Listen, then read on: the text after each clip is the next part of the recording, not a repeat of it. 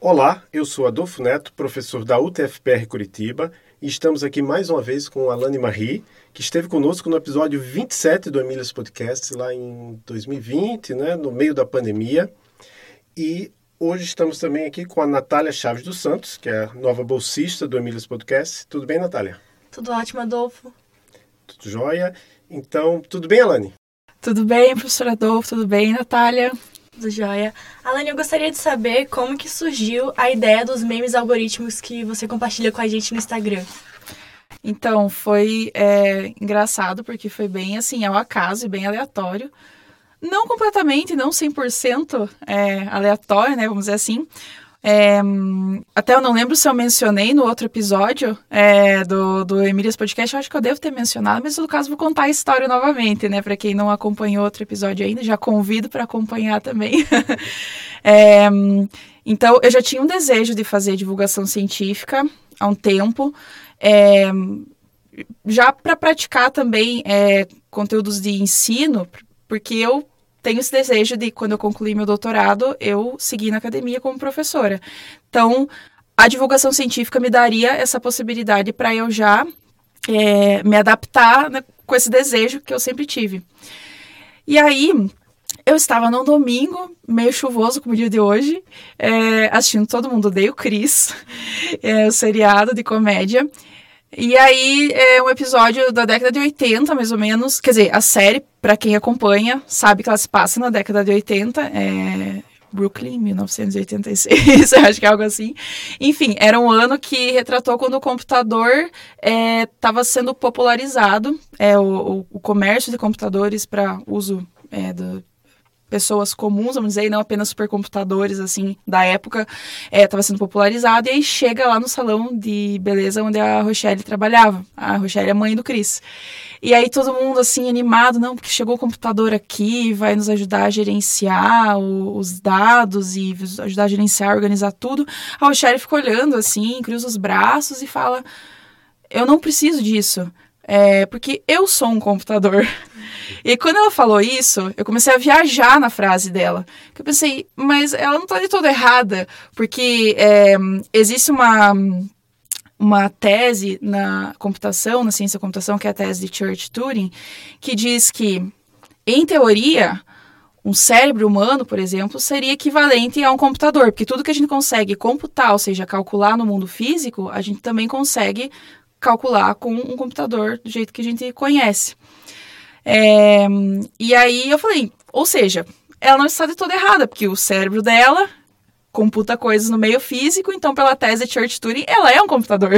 Mas e como que eu vou explicar para as pessoas esse meme? Eu quero fazer esse meme, mas assim, só as pessoas de computação que vão entender. Eu não quero que só as pessoas de computação entendam. Eu quero é, aproveitar já o gancho para mostrar para quem não é da área o que, que a gente estuda. Que computação, as pessoas têm uma ideia que é, ah, consertar uma impressora. E não é bem isso, né? Não é um, um uma atividade assim, é apenas.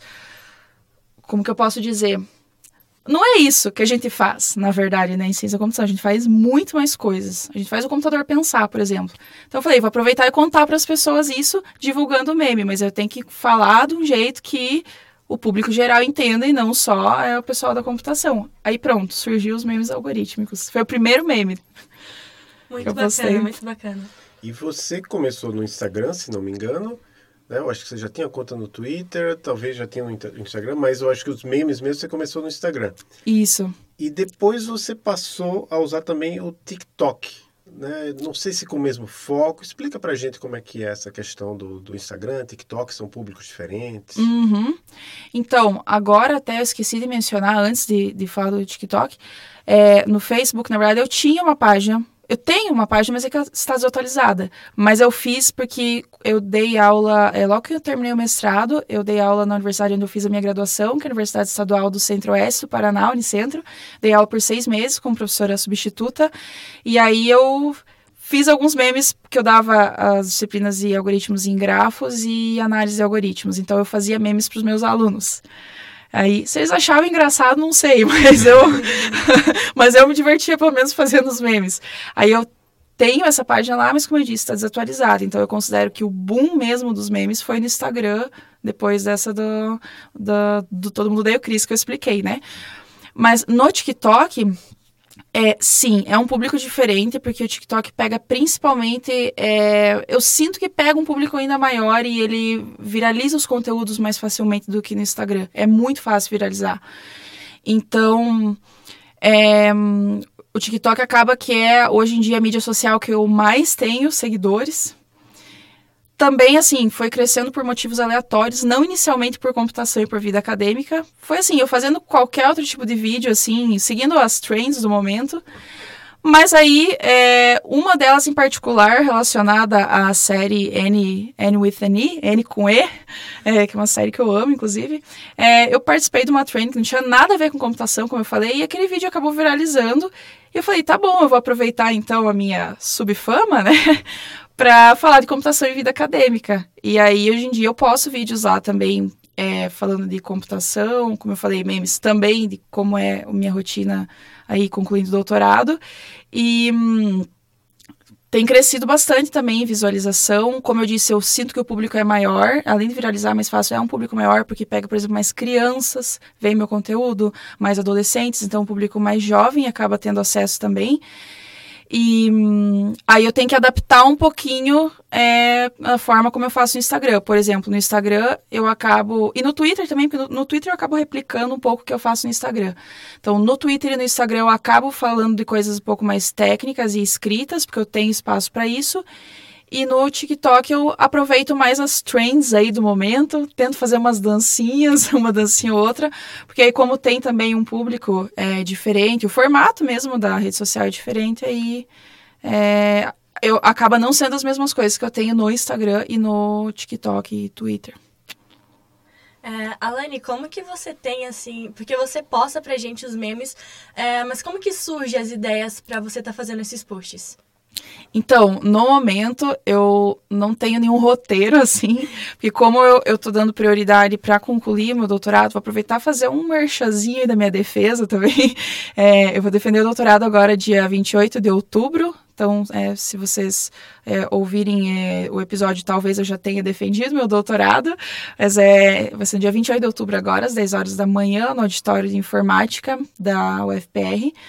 E então é, tô, acaba que eu estou dando prioridade para as coisas da, da defesa, mas é, então eu não tenho assim um roteiro de quando eu vou postar, o que eu vou postar. Normalmente ele vem assim como uma inspiração mesmo. Mas quando eu tenho um tempinho, aí eu, eu começo assim a, a pensar em, uh, por exemplo, eu vi um, um, uma matéria é, que saiu na mídia de algum avanço tecnológico e lá teve algum termo técnico que está todo mundo falando e que esse termo técnico tem a ver com a minha área, por exemplo, que é computação teórica. Falei, hum, então talvez seja uma boa oportunidade para eu falar daquele conceito específico encaixado dentro da minha área. Então, né, foi um exemplo de como que o conteúdo surgiu por uma inspiração externa que eu tive. Ou então, às vezes, eu estou lendo alguma coisa por exemplo, tem um livro que eu sempre falo, em todas as entrevistas que eu dou, que é o Andar do Bêbado, eu recomendei no outro episódio aqui do Emílias. É, então, eu tô lendo ele fazendo um fichamento. E conforme eu vou fazendo esse fichamento, às vezes eu gosto de pegar conteúdo de lá também e, e colocar na minha mídia social. É, esses dias, teve uma pessoa que veio me perguntar é, o que, que era um algoritmo aleatorizado, por exemplo, que é, um que é uma forma de fazer algoritmos que eu utilizo na minha pesquisa e que basicamente são algoritmos que envolvem algum passo aleatório, que depende de, um, de, alguma, de algum sorteio de alguma coisa, depende de probabilidade. Então, esses dias alguém veio me perguntar, eu falei, hum, é uma boa ideia de conteúdo para eu falar para as pessoas, o que, que é algoritmo aleatorizado? Então, assim, assim eu vou fazendo. Mas eu pretendo agora, depois de concluir o doutorado, é, e mesmo iniciando, é, dando continuidade à minha carreira acadêmica, eu pretendo produzir conteúdo organizado. Eu pretendo me dedicar mais para poder é, também transmitir melhor o conteúdo e conhecimento para as pessoas.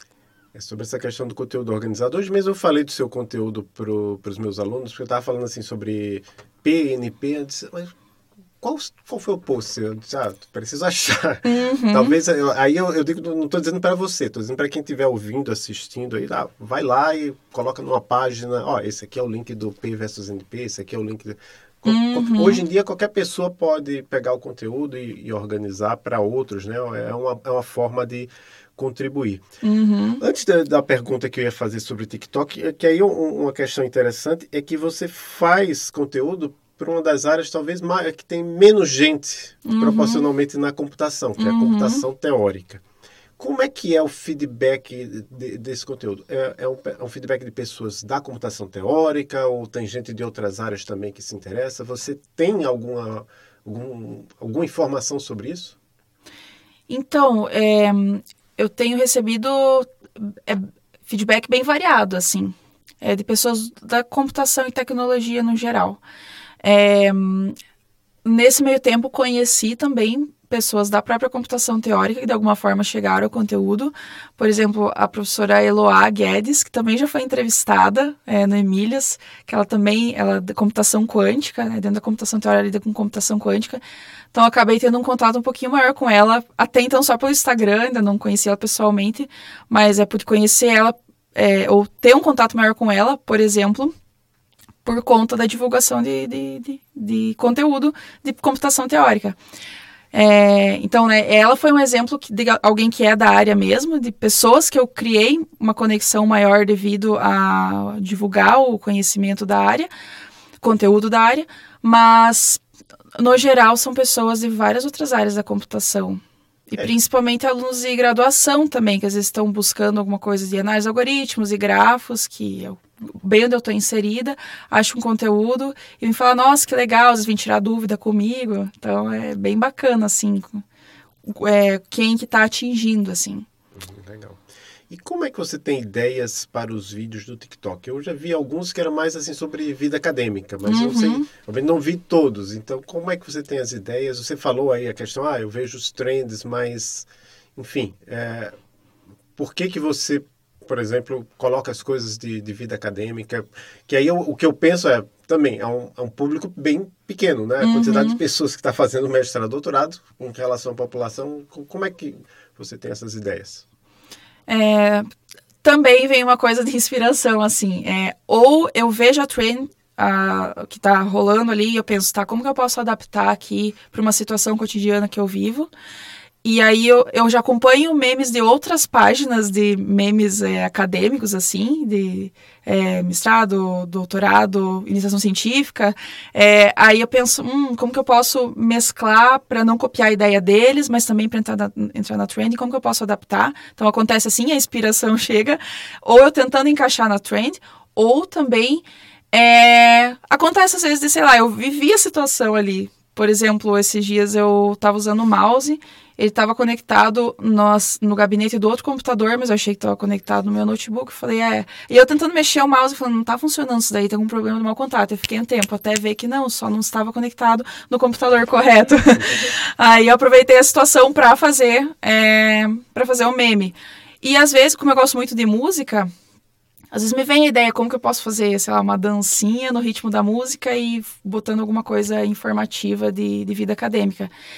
E, bom, como você me perguntou do alcance que tem, no TikTok principalmente, é, atinge, como eu já falei, de modo geral, atinge pessoas de tudo que é público, não apenas o acadêmico, não apenas adultos, mas também crianças e adolescentes.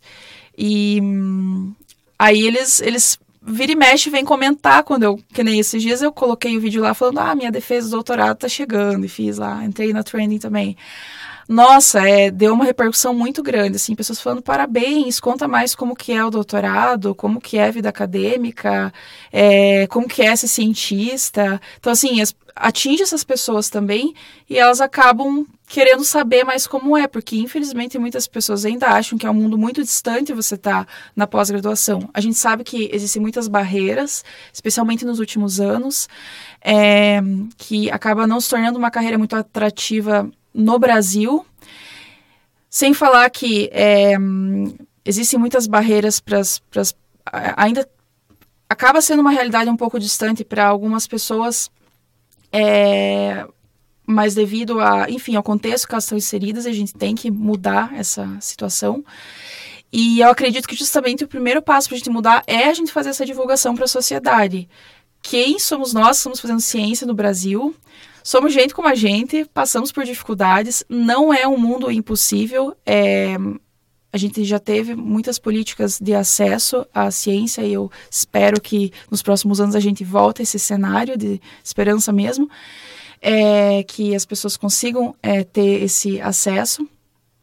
E porque assim, né, a sociedade entendendo da importância da ciência e as pessoas também entendendo que elas podem fazer parte desse processo, porque não é uma realidade impossível, a gente abre mais portas para que mais pessoas façam ciência e a gente tenha mais avanço ainda no país. Então, eu aproveito os memes já para isso mesmo, para mostrar como que é o dia a dia, que não é uma coisa que a gente vê em filme, que hoje em dia até os filmes não retratam tanto isso, mas há um tempo atrás, filme, desenho animado, é, etc., mostrava sempre o cientista aquela cara de Einstein, assim, fechado no laboratório, é, cabelo, assim, para cima, usando óculos. O cara é um estereótipo de Einstein mesmo. E aí as pessoas não se identificam com aquela imagem. Né? Eu penso que realmente, ah, eu não quero ser um cientista viver, sei lá, fechado no laboratório. Não é bem assim, né? A gente tem uma vida pessoal, além da, da, da vida profissional. É, enfim, quebrar estereótipos também. Isso seria um dos, do, uma das intenções de estar tá fazendo esses memes aí. É, já que você falou de, de série, você já assistiu a série The Chair? Chair, né? Ainda não. Ela é, é, um pouco mais realista do que a média, né? Infelizmente parece que foi cancelada, né? É uma, é uma ah. série sobre uma professora que se torna chefe do departamento e aí tem todas as, as confusões com os professores mais antigos, o professor que não obedece às ordens, o professor que fez um gesto nazista em sala de aula, mas ele estava brincando, uhum. mas aí os estudantes começam a protestar. É bem, bem interessante. Tem na naquela, naquele streaming famoso, né? Bom, você falou aí agora pra gente como que surgiu a sua ideia dos posts, falou como que surge, assim, cada post, cada ideia, né? Que normalmente você pega e quer reproduzir algo do seu dia para tirar a dúvida de mais pessoas, levar mais informação. É, e aproveitando deixa que você falou que um vídeo seu é, recentemente, você falando sobre o doutorado, acabou tendo uma repercussão maior. É, eu queria saber se você sabe dizer o que faz um vídeo ou um post seu fazer sucesso nas redes. Hum, eu acho principalmente identificação das pessoas com o conteúdo. Nesse caso, eu estava falando da minha defesa, então, é, inicialmente gerou uma identificação, quem sabe, com quem tá para defender outras coisas. É, mas aí, é, não sei se foi bem um bom exemplo esse que eu falei do, do doutorado, a questão da identificação, porque eu, eu, percebo que, de modo geral, quando as pessoas, quando você faz um meme, é, que elas se identifiquem tanto porque, sei lá, é uma dificuldade que elas têm para assimilar aquele conteúdo e encontraram aquele conteúdo é, informativo, ou um meme falando sobre o meu cotidiano, que nem a situação do mouse que eu exemplifiquei e outras pessoas se identificam. Então, né, de modo geral, a identificação é uma coisa que dá bastante é, visualizações e bastante engajamento, é essa palavrinha famosa. É, mas nesse caso aí do doutorado, principalmente no TikTok, é porque eu acho que vem daquela coisa de. É, para muitas pessoas ainda é, uma coisa nova, assim, né? Você falar, é, nossa, eu tô conhecendo, tô vendo um cientista aqui no TikTok, que legal. É um cientista vai defender o doutorado, nossa, que legal, porque né, é uma conquista grande, assim como defender o TCC, defender uma dissertação de mestrado. Cada etapa né, é uma conquista. E. Eu acho que o que gerou esse engajamento foi também essa, essa sensação assim de, de vitória, mesmo que a gente está vivendo um cenário tão difícil, né? Veio pandemia, uma crise econômica, enfim, muitas barreiras a gente tem vivenciado. Eu acho que sempre que a gente vê alguma coisa, algum conteúdo que gere é, que esquente o coração, assim, vamos dizer, né? Uma conquista de uma pessoa, a gente sabe que não é fácil. É, eu tive muitos obstáculos, muitas, uma montanha russa aí nesse, nesse caminho que não foi fácil.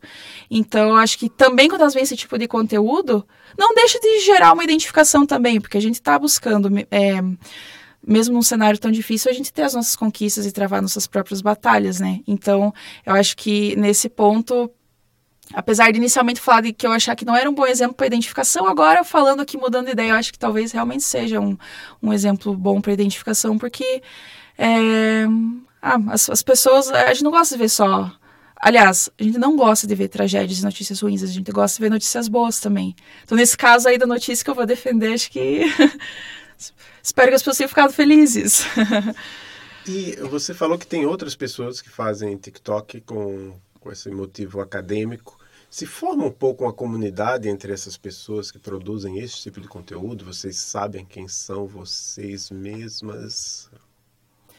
Um, Ainda não, apesar que alguns que eu sigo já me seguiram de volta no TikTok, então já me encontraram, mas assim, não tem uma proximidade da gente conversar e planejar conteúdo juntos, isso ainda não. Uh, a não ser mais regional, é, que acaba se conhecendo, que nem teve a, a Ludmilla também, que já foi entrevistada aqui por vocês, né? Ludmilla Galvão, ela também produz memes, também começou na pandemia aí.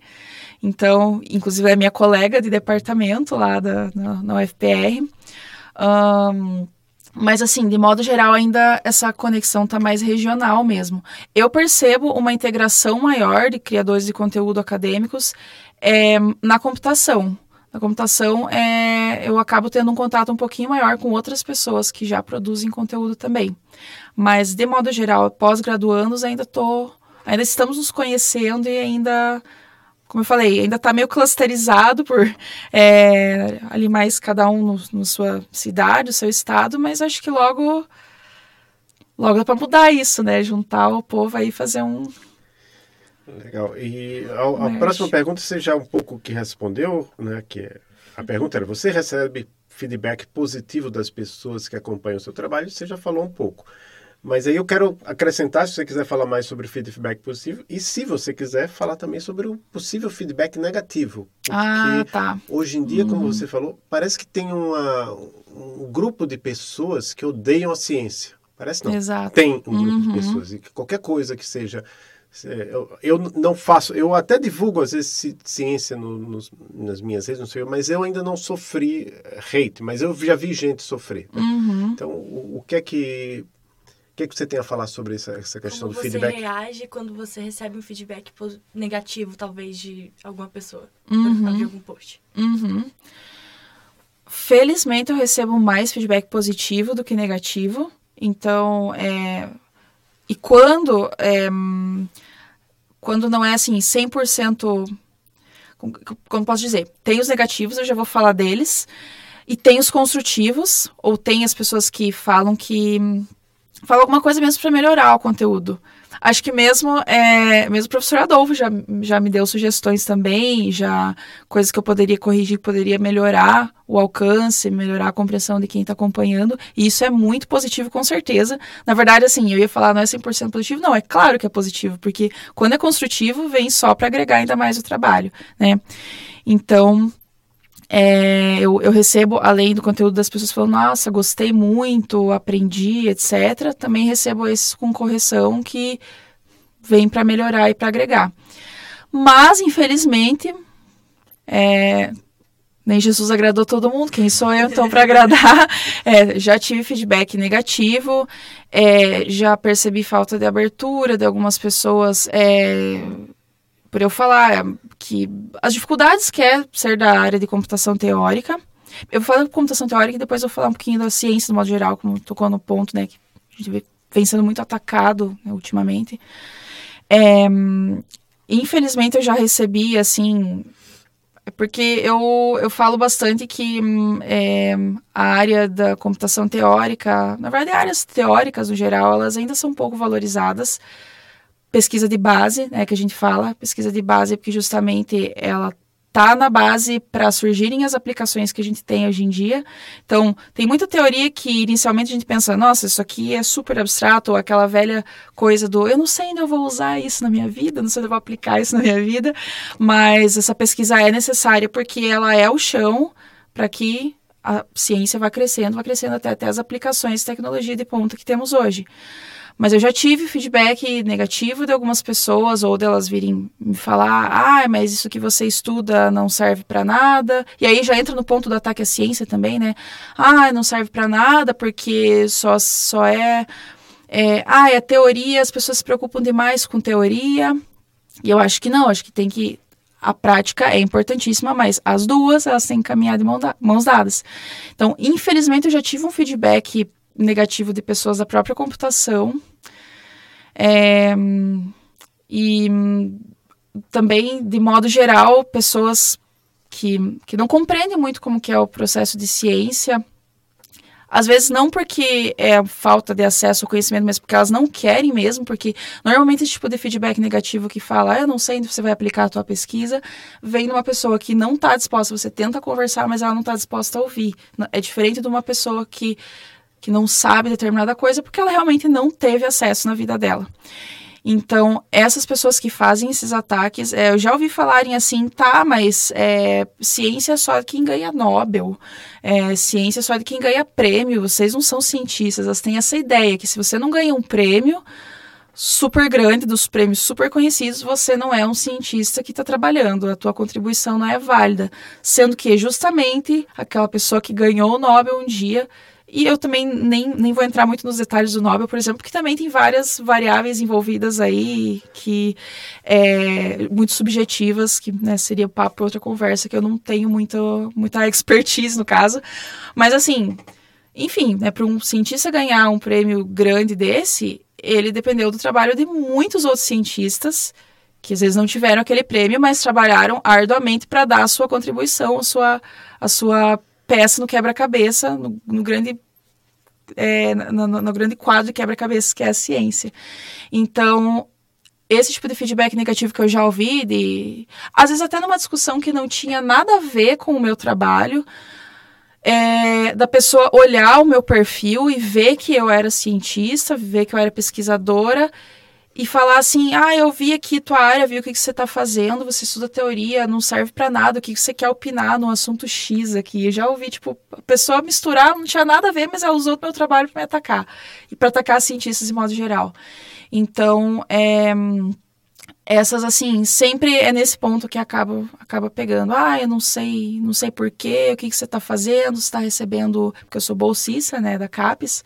Ah, você está recebendo bolsa aí, é o dinheiro do meu imposto, tá? Você tá. Quer dizer que eu tô pagando o meu imposto para você não, não fazer nada importante. Falei, como que não é importante? E eu tentei argumentar já com essas pessoas, mas algumas acaba sendo bem difícil, assim.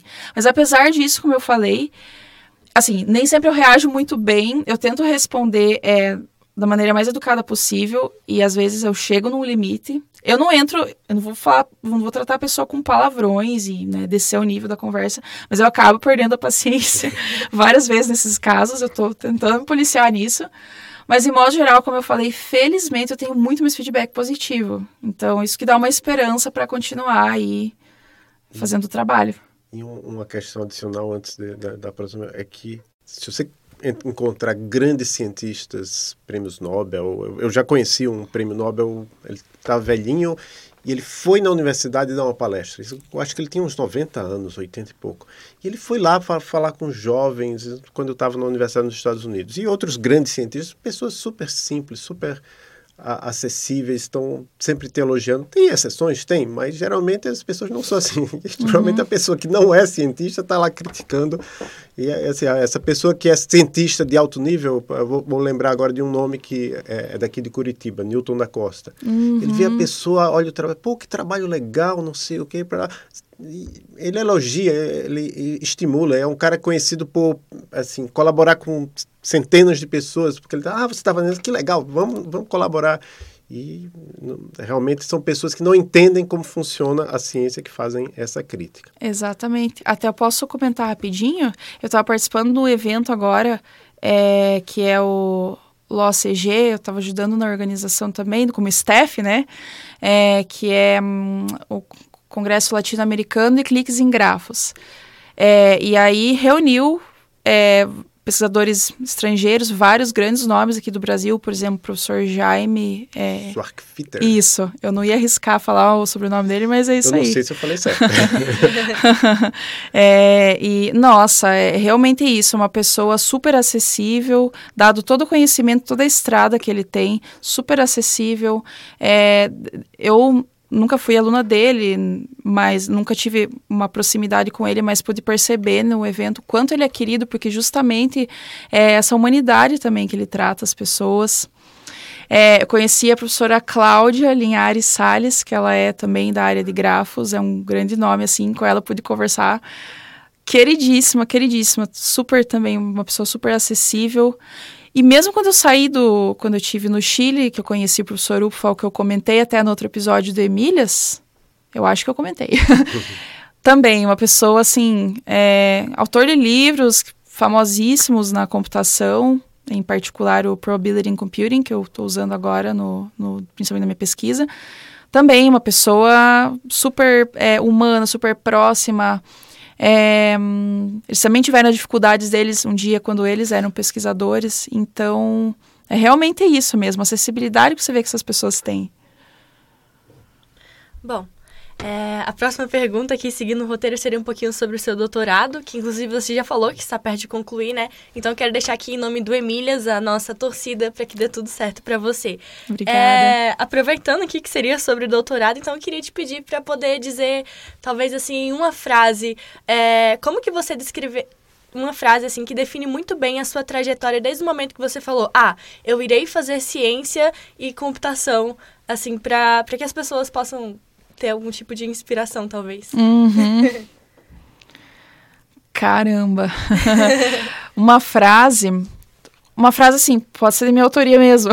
Pode ser. Vou formular agora, caramba, difícil, assim. Uma frase ou um misto de palavras que. Bom, primeiro de tudo, é, acho que primeiro assim, vou falar um parágrafo, daí vou finalizar com a frase, né? Acho que é mais fácil.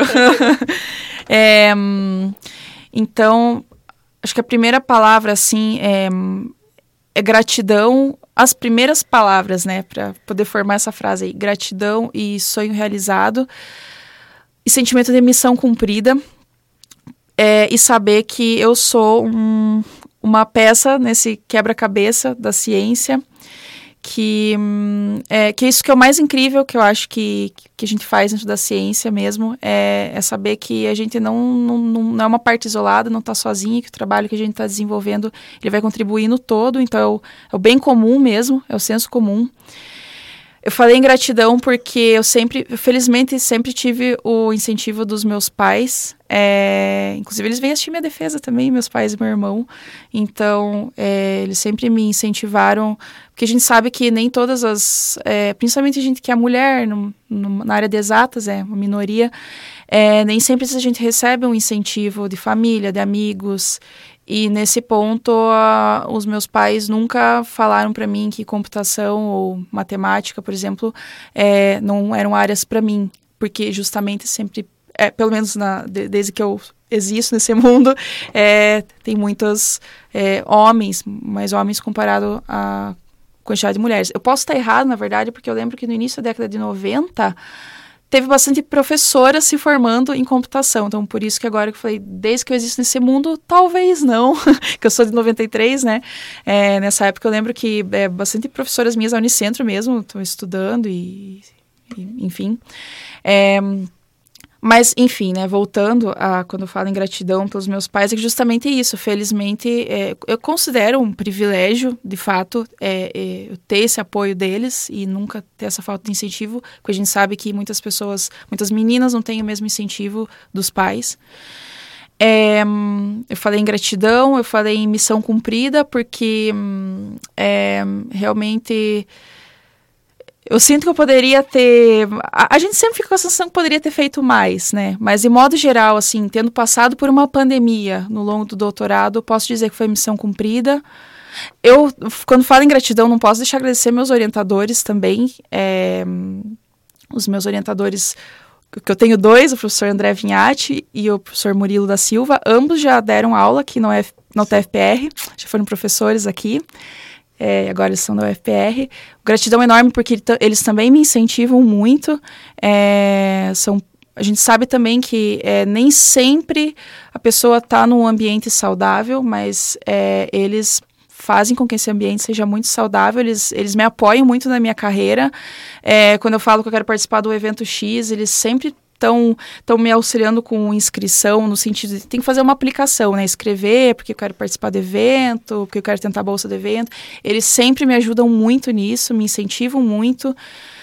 É, então, né, gratidão a eles. E também vou de, deixo a minha palavra de gratidão para o meu orientador do mestrado, o professor Renato Carmo, que também é, fez um trabalho de dedicação, é, teve uma dedicação comigo no mestrado, que eu pude foi minha primeira experiência, assim, depois da iniciação científica, né? E, claro, meu orientador da... da aproveita que foi um dos meus orientadores, né? Professor é, Fábio Hernandes, lá da Unicentro, que foi meu orientador de graduação e de iniciação científica também, que foi uma das primeiras pessoas que me falou, não, você vai fazer mestrado e porque eu te vejo com um perfil de pesquisadora. Então, por ele ter me impulsionado também, não poderia de, de falar da minha gratidão com ele. Um, é, e é isso, é gratidão, sentimento de missão cumprida e hum, a frase que eu concluiria é hum, venha, é, se você tem vontade de, de participar do bem comum da sociedade, venha ser um cientista, porque com certeza você vai ser essa peça do quebra-cabeça que falta para que o conhecimento seja construído, seja concluído. Muito legal. E você já falou que você, você teve até a experiência de ser professora antes de fazer o mestrado, foi isso? Uhum. É, eu, eu lembro que eu, eu fui professor substituto antes, antes de fazer o doutorado, mas eu já estava fazendo o mestrado. Antes de fazer o mestrado, realmente... Ah, por sinal, até você falou do, do professor Jaime, eu, quando eu fiz o mestrado, você tinha um ano, em 1994... Olha... Eu tinha uma professora de computação teórica. Na verdade, era uma disciplina de computação teórica. Eu acho que o nome da disciplina é Teoria da Computação. Aí tinha três professores. Tinha o professor Rui de Queiroz, a professora Kátia Guimarães e o professor Benedito Acioli. Uhum. E era um negócio assim meio pesado, porque o Rui de Queiroz era lógica, a Kátia era complexidade e o Benedito Acioli era teoria das categorias. E aí a Kátia usou o livro do Jaime. Olha! né? Era um livro de grafos e algoritmos computacionais, alguma coisa uhum. assim.